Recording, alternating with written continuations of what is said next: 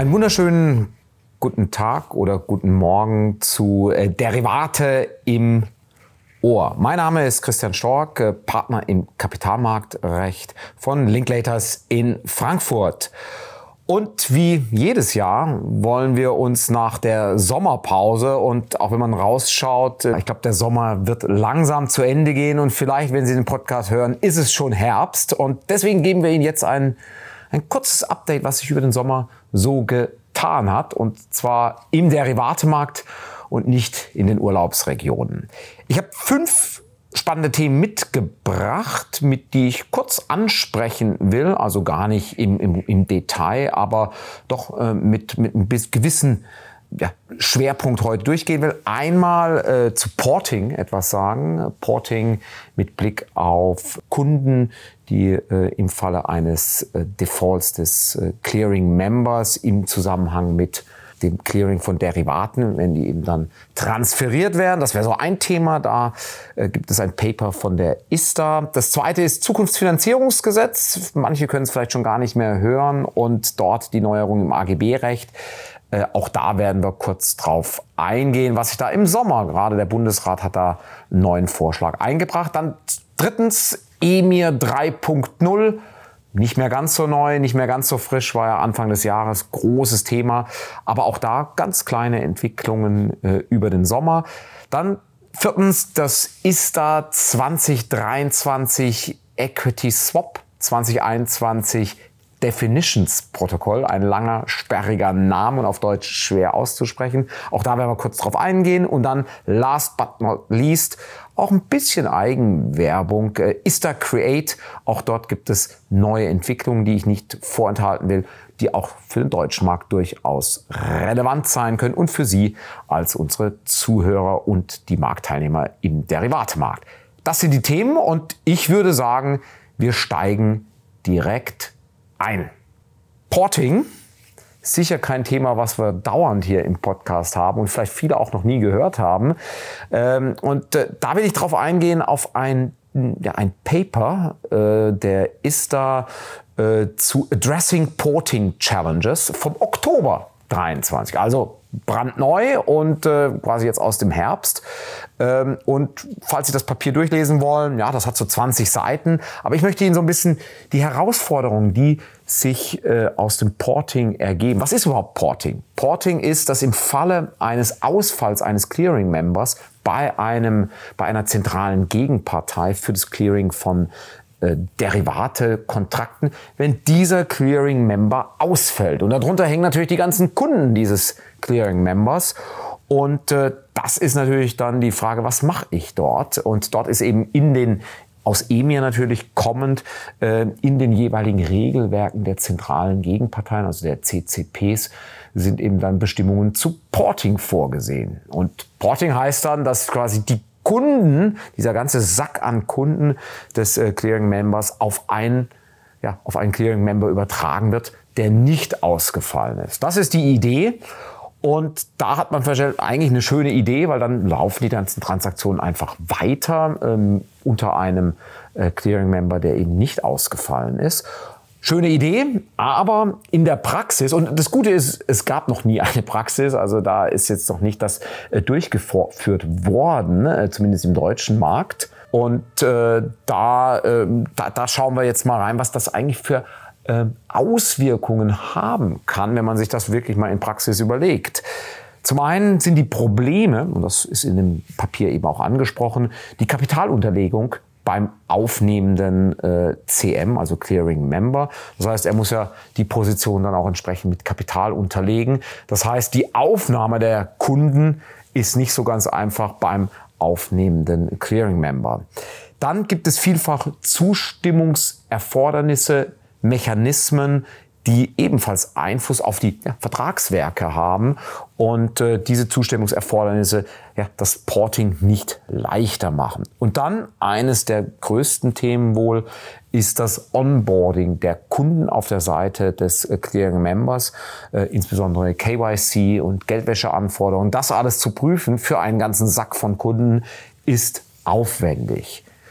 Schließlich die Kontenstruktur die der Kunde beim CM hat. Auch das ist äh, sicher nicht einfach. Wenn das komplexe Kontenstrukturen sind, äh, macht es das natürlich dann auch für den aufnehmenden Clear Remember nicht einfach, die dann zu replizieren oder umzubuchen oder umzutransferieren auf die eigene Kontenstruktur. Und dann haben wir natürlich noch Komplexität der Übertragung mit Blick auf die Jurisdiktionen, die eben hier betroffen sind. Also einen ganzen ja, Sack voll Problemen und äh, da ist, sind im Papier eben einzelne Lösungen angesprochen. Das betrifft insbesondere gar nicht so sehr das Thema, das jetzt im Nachgang äh, diese ganzen äh, Themen anzugehen, sondern zu schauen, dass wenn ein Kunde bei einem Clearing Member an dockt und dort quasi das aufsetzt, dass man sich zu dem Zeitpunkt eigentlich schon äh, bestimmte Punkte überlegt, um das Ganze dann auch portingfähig zu machen. Zum Beispiel eben eine Vereinfachung äh, des, des Portings, also der Übertragung vorsieht. Das andere ist äh, mit individuellen Segregated Accounts, also mit einer klaren zugeordneten Kundenkontenstruktur kann ich natürlich auch äh, das Ganze dann leichter übertragen. Habe ich das Thema auch rausgenommen und, das ist natürlich eine Idealwelt, äh, dass der Kunde nicht nur mit einem Clearing Member, sondern vielleicht mit zwei anbordet. Aber das kostet natürlich Geld und ist jetzt nicht der, ja, der offensichtlichste Weg, insbesondere aus Sicht des Business. Und dann eben auch testen das Porting, damit das dann reibungslos funktioniert. Ein weiterer Vorschlag, der eigentlich ganz, ganz interessant ist, dass äh, das Margining, also insbesondere die, die Besicherung, eben nicht äh, über das Porting dann und damit einen neuen Clearing-Mitglied ähm, erfolgt, sondern direkt mit der zentralen Gegenpartei. Quasi für eine gewisse Übergangszeit der ja, Defaulted CM, also der, der ausgefallene Clearing Member, quasi ja, umgangen wird und man direkt eben mit der zentralen Gegenpartei äh, das Margining darstellt. Und Letzter Punkt zu diesem Thema. Die Bankenaufsicht ist natürlich hier in diesem regulierten Bereich eines der entscheidenden, die natürlich dann bei einem Default die Bank äh, letztlich dann auch entsprechend abwickelt oder gesundet, äh, die Resolution Macht und Resolution Power hat. Und am besten ist es natürlich, wenn die Aufsicht es schafft, dass dieser ja, Defaulting Clearing Member einfach weitermachen kann und insbesondere die Clearing-Verpflichtung erfüllen kann und damit dann das ganze Porting, und das ist der Wunsch, vielleicht gar nicht relevant wird, weil einfach das Business as usual in dem Bereich, insbesondere im geklärten Derivatebereich, dann weitergeführt werden kann. Das war meine kurze Zusammenfassung dieses Papiers. Wer dort näher reinschauen will, das ist auf der Webseite zu finden. Also ein, ja, ein Spezialistenthema vielleicht, aber doch mal ganz interessant über Kundenporting äh, nachzudenken. Die Themen und auch die, naja, wenn nicht, muss man nicht sagen, ganz, ganz überzeugenden oder pragmatischen äh, Lösungsansätze, so doch zumindest Lösungsansätze, die derzeit eben im Markt diskutiert werden. Kommen wir nun zum zweiten Thema, Zukunftsfinanzierungsgesetz. Äh, ja, sicher kein neues äh, Thema, weil ja der äh, Regierungsentwurf ja schon eine, eine Weile im Raum steht. Aber, und das habe ich nämlich mitgebracht, hier eine Stellungnahme des äh, Bundesrates vom 29. September, also noch relativ frisch, zu der AGB-Kontrolle über Verträge, die entsprechend ja, eingeschränkt werden soll. Und das ist über eine neue Einführung eines Absatzes 1a in den 310 BGB. Und das betrifft, warum beschäftigen wir uns hier mit AGB? Das betrifft nämlich insbesondere die Fallkonstellation von Rahmenverträgen und damit auch insbesondere den deutschen Rahmenvertrag für Finanztermingeschäfte, aber auch äh, für, für Repo und Wertpapierleihe. Also diese Rahmenverträge, für diese soll in bestimmten Konstellationen keine AGB-Kontrolle einschlägig sein. Der Anwendungsbereich dieser ja, AGB-Ausnahme wird beschränkt sein. Das äh, ist, glaube ich, äh, schon, schon sehr sicher, wenn man sich äh, den, den Regierungsentwurf anschaut, auf äh, Finanzgeschäfte, die ja, recht äh, weit äh, definiert sind, aber doch eben Finanzgeschäfte im, im weiteren Sinne eben betrifft treffen. Dann äh, wird es nur auch äh, in persönlicher Hinsicht auf äh, beaufsichtigte Unternehmen äh, die eben die Lizenz für diese entsprechenden Geschäfte haben, beschränkt sein und dann auch Vertrag mit, mit anderen beaufsichtigten Unter, äh, Unternehmen, also die auch eben dann entsprechende Lizenzen haben, aber in diesem Geschäft nicht unbedingt im Rahmen ihrer Lizenz agieren, sondern außerhalb dieser Lizenz. Dann aber die Voraussetzung, dass ja große Unternehmen, also eine gewisse Größe, ähm, das dann angegeben mit Bilanzsumme und auch Mitarbeiteranzahl. Das ist so der Vorschlag, also nicht ganz einfach, auch wenn man sich durchliest, nicht ganz äh, leicht zu handeln, weil eben der Anwendungsbereich recht eingeschränkt ist. Aber es ist ein erster Schritt, äh, um hier die AGB-Kontrolle, die ja ursprünglich ähm, europäisch aus einer Richtlinie ja für äh, Privatkunden ja gedacht war, äh, eine Einschränkung, ein Schutz der, der, der, der Vertragsfreiheit, damit eben dann private Personen nicht übervorteilt werden mit standardisierten Verträgen. Das ist ja eigentlich der Ursprung des AGB-Rechts, der sich ja dann in Deutschland über die Zeit ähm, auch gerade dann höchstrichterlich dann immer weiter ausgeweitet, auch insbesondere eben dann in den Unternehmensbereich ähm, eingeflossen und Anwendung gefunden hat. Ich glaube, da über diese grundsätzliche Spannungsverhältnis kann man lange diskutieren und auch da habe ich meine Meinung. Aber es geht jetzt äh, hier eben um die Weiterentwicklung dieses, äh, dieses Aspekts und dort eben den Vorschlag des Bundesrates, der basierend auf dem, äh, dem, dem Regierungsentwurf äh, drei Aspekte hier nochmal für verbesserungswürdig äh, hält, äh, dem sich dann eben auch das Parlament dann nochmal annehmen äh, wird. Zum einen ist mit, der Ausnahme, der persönlichen Ausnahme, dieser Bereichsausnahme, da sieht man ein, das Problem, dass das dazu führen kann, dass man beim Vertragspartner ständig nachfragen muss, Mensch, wie groß bist du denn eigentlich? Und äh, agierst du jetzt hier im Rahmen deiner Erlaubnis? Das heißt, das muss man gegenseitig abfragen nicht sehr pragmatisch. Ähm, von daher ähm, wird davon abgesehen und eigentlich darauf abgestellt, das ist der Vorschlag, dass, die, dass es ausreicht, wenn die Vertragspartner ähm, eben hier eine Erlaubnis haben, das heißt also eine gewisse Sachkenntnis haben und dann eben gewerbsmäßig Geschäfte tätigen. Ob sie dann wirklich im Rahmen dieser Lizenz ähm, und diese tatsächlichen ähm, getätigten Geschäfte dann handeln, das soll äh, hier gar nicht geprüft werden. Das ist der Vorschlag des äh, Bundesrates.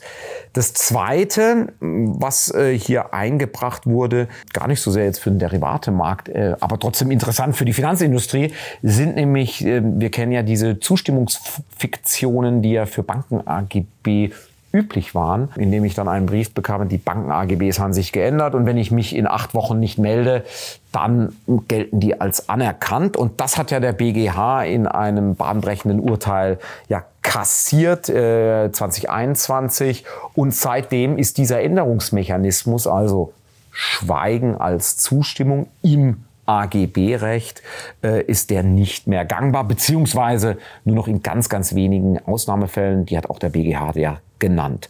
Und das möchte man jetzt wieder, der Bundesrat sieht, dass das die Industrie natürlich sehr beschäftigt hat. Riesen äh, aber auch von der Handhabung, äh, das nicht praktikabel ist, jetzt hier wirklich immer wieder die Zustimmung einzufordern von Kunden. Das ist in diesem Massenmarkt ne, für Banken, für mein Girokonto, für mein Wertpapierdepot, ist das einfach nicht, nicht, nicht möglich. Und die Banken müssen ständig entsprechend ihre AGBs äh, aktualisieren. Von daher der Vorschlag hier, äh, das wieder auf den ja, Status quo vor dem Urteil gesetzlich jetzt eben zu basieren und dort diese Zustimmungsfunktion zu erlauben.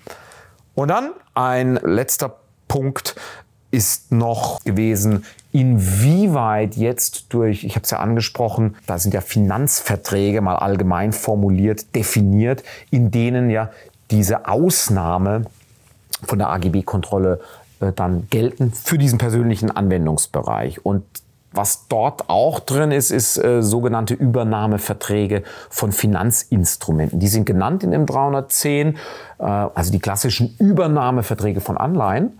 Und man könnte dann, wenn das ausgenommen wird, könnte man auf die Idee kommen, dass ja, damit Anleihen auch ausgenommen sind von der AGB-Kontrolle.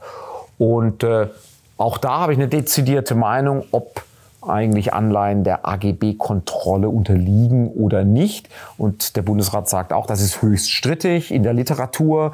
Äh, der BGH tendiert ja eher dazu, dass eine AGB-Kontrolle stattfindet. Also von daher in diesem ganzen Anleihespektrum strittig, ob wirklich eine AGB-Kontrolle stattfindet. Durch das jetzt aber, dass es eine Ausnahme wird und dort dann quasi reingelesen werden könnte, könnte man meinen, dass der Gesetzgeber sich jetzt hier entschieden hat, dass hier grundsätzlich eine AGB-Kontrolle stattfindet und eben jetzt hier die Ausnahme kommt. Das steht aber nicht in der Regierungsbegründung und der Bundesrat bezweifelt, dass das der Gesetzgeber gewollt hat. Deswegen ist dort eine klare Formulierung notwendig, um diesen Fall zu regeln. Das ist der Vorschlag des Bundesrates. Wie gesagt, vom September. Das wird in den parlamentarischen Prozess weitergehen. Und äh, wir sind sicher alle gespannt, was dann daraus wird, dass das Ganze dann auch im Rahmen des Zukunftsfinanzierungsgesetzes dann live geht. So, jetzt kommen wir noch zu dem dritten Punkt, EMIR 3.0. Und da habe ich eigentlich gar nicht so viel Neues zu berichten, äh, muss ich ehrlich gestehen. Denn äh, der Vorschlag ist ja von der Kommission vom 7. Dezember 2022. Und wir hatten hier ja auch schon mal drüber äh, gesprochen. Ich kann mich erinnern, das war mit, mit Henrik Benecke von der LBBW in einem Interview und äh, insbesondere über das spannende Thema der Active Accounts, also das Themas, äh, dass eben bestimmte Derivate über eine europäische zentrale Gegenpartei geklärt werden müssen, damit dann eben Geschäft, was derzeit vielfach in der UK geklärt wird, dann nach Europa wandern soll. Super spannendes Thema, hochpolitisch. Da hat sich auch nichts getan. Aber ich wollte es nochmal erwähnen, damit Sie sich daran erinnern, das war eines der, der Themen an der Stelle. Was sich aber getan hat im Rahmen des Trilogs, also ne, in diesem ganzen EU-Gesetzgebungsprogramm, das ist also, wenn sich die, ja, die gesamten EU-Institutionen, äh, Kommission, Rat und Parlament zusammensetzen und dann kommen da neue Ideen raus. Äh, was wir dort hören ist, und das ist interessant, die Margin Requirements für Equity Options. Also auf Deutsch die Besicherungspflicht oder Unterlegung mit Besicherung von Equity Options, die ja bislang ausgenommen ist, bis, also eine Aus, unter einer Ausnahme segelt, einer ausdrücklichen, bis 2024. Und äh, immer die Diskussion ist, ähm, ja, weil eben auch in allen anderen Erdteilen, insbesondere der USA, diese eben nicht besicherungspflichtig sind. Und dann wäre es ja ein Wettbewerbsnachteil, wenn in Europa das einzige, ja, der einzige Kontinent ist, in dem äh, eine Besicherungspflicht für diese Art von Geschäften erfolgt. Äh, das ist die Diskussion. Deswegen wurde diese Ausnahme auch immer wieder verlängert, weil sich da nicht viel getan hat in den anderen Erdteilen. Und jetzt ähm, möchte eben der Gesetzgeber im Rahmen des EMIR 3 äh, das quasi als ja, nicht immer eine Regel-Ausnahmeprinzip das umkehren, sondern sagen, naja, grundsätzlich sind die ausgenommen Equity Options von dem Margin Requirement aber die ESMA wird dann eben äh, ermächtigt, das sich immer wieder mal anzuschauen und dann quasi hier von einer Ausnahme zu machen, dass es dann doch der äh, Besicherungspflicht äh, unterliegt. Also letztlich eine Umkehrung des Regelausnahmeprinzips. Das macht es dann auch gesetzgeberisch leichter und einfacher, äh, dann über die ESMA und die entsprechenden Ermächtigungen dann diese, diese Ausnahme, diese Dauerausnahme, so wie ich es mal nennen, ja, langfristig zu kassieren oder wieder äh, eben dann äh, zurückzunehmen, je nach Entwicklung. Mehr habe ich gar nicht zu EMIR 3.0. Kommen wir zum vierten Thema und ich hoffe, Sie sind noch dabei. Das geht jetzt noch recht schnell, die letzten zwei Punkte. Der vierte Punkt ist ja der Zungenbrecher, äh, nämlich das ISTA 2023 Equity Swap 2021 Definitions Protokoll. Das ist der gesamte Titel. Und hm, da fragt man sich, was ist denn das? Aber ich glaube, das äh, ist auch gut, das gehört zu haben. Kam am 15. September raus, ähm, das entsprechende äh, Papier und Protokoll. Und ja, erinnert uns nochmal an die ganze, ja, den Wegfall der verschiedenen Zinssätze, äh, die IBORs, die ja, ja nicht, mehr, äh, nicht mehr bestehen und dann eben die, die, die, die gesamten äh, die, die, der Markt, der eben dann hier äh, die Zinssätze entsprechend dann übertragen hat, beziehungsweise dann im Rahmen auch der, der Protokolllösungen dann eben die Fallback-Lösungen für bestehende Zinssätze dann eingeführt hat. Und da ist natürlich dann 2006, das sind die alten Zinsregelungen äh, im Derivatemarkt, die eben dann durch die 2021 State of the Art äh, ersetzt wurden. Und Jetzt wird hier nochmal hingewiesen, ganz klar von der ISTA, ja, also 2006, dieses alte Booklet, das wird nicht mehr supported, unterstützt durch die ISTA. Das heißt, es wird keine Ergänzung oder Aktualisierung. Also wir kennen ja die ganzen Supplements, die einfach spezifische Aktualisierungen äh, immer wieder angebracht haben und die fallen weg. Also es wird nicht mehr supported. Jetzt denkt man sich, na ja, alle äh, Marktteilnehmer sollten doch jetzt inzwischen auf die 2021 äh, sich quasi migriert haben. Also von daher, was soll das jetzt hier? Richtig, aber nicht unbedingt in sogenannten Equity Transaktionen, Equity Swaps insbesondere, die ja oft auch eben neben der Equity-Komponente als Derivat eben auch ähm, eine, eine Bezugnahme auf Zinssätze hat, also eine Zinskomponente hat. Und diese Zinskomponenten wurden eben äh, oder werden auch äh, nach wie vor noch mit Bezugnahme auf die 2006, also die alten Zinsdefinitionen äh, erstellt, beziehungsweise die habe ich noch in meiner Legacy. Und da muss das ist das, was äh, der Markt erkannt hat. Oh, da müssen wir jetzt ran, wenn eben keine Aktualisierung mehr der 2006er Zinsdefinition erfolgt. Und das erf dazu gibt es eben dieses Protokoll, was eben geöffnet ist und erreicht damit dann eine Aktualisierung meiner Equity Swaps auf und migrieren diese Transaktion dann auf die 2021er Definitions, also die aktuellen Zinssätze. Von daher also äh, eigentlich nichts Neues. Es klingt sehr sperrig, man wundert sich, was, was das soll, aber es ist eben eine noch ne, letztlich eine, eine, bestimmte Marktnische, die eben bislang noch nicht äh, beachtet oder bedacht wurde äh, mit der entsprechenden Migration. So, und jetzt komme ich zum Finale. Äh, Punkt 5 des äh, ja, Sommer- oder Schrägstrich Herbst-Updates. Ähm, und zwar ist da Create. Das ist ja ein Projekt, was wir als Linklaters ja sehr stark mit supporten, unterstützen und auch programmieren und letztlich auch dieses äh, Tool äh, hier in den Markt äh, bewerben, zusammen mit der ISTA. Und dort ist jetzt eben noch ein Player hinzugekommen, also nicht nur die ISTA und wir, sondern eben auch äh, S&P, ja, Standard Poor's und deren ja, Global Market Intelligence, so nennen sie die entsprechende Unit.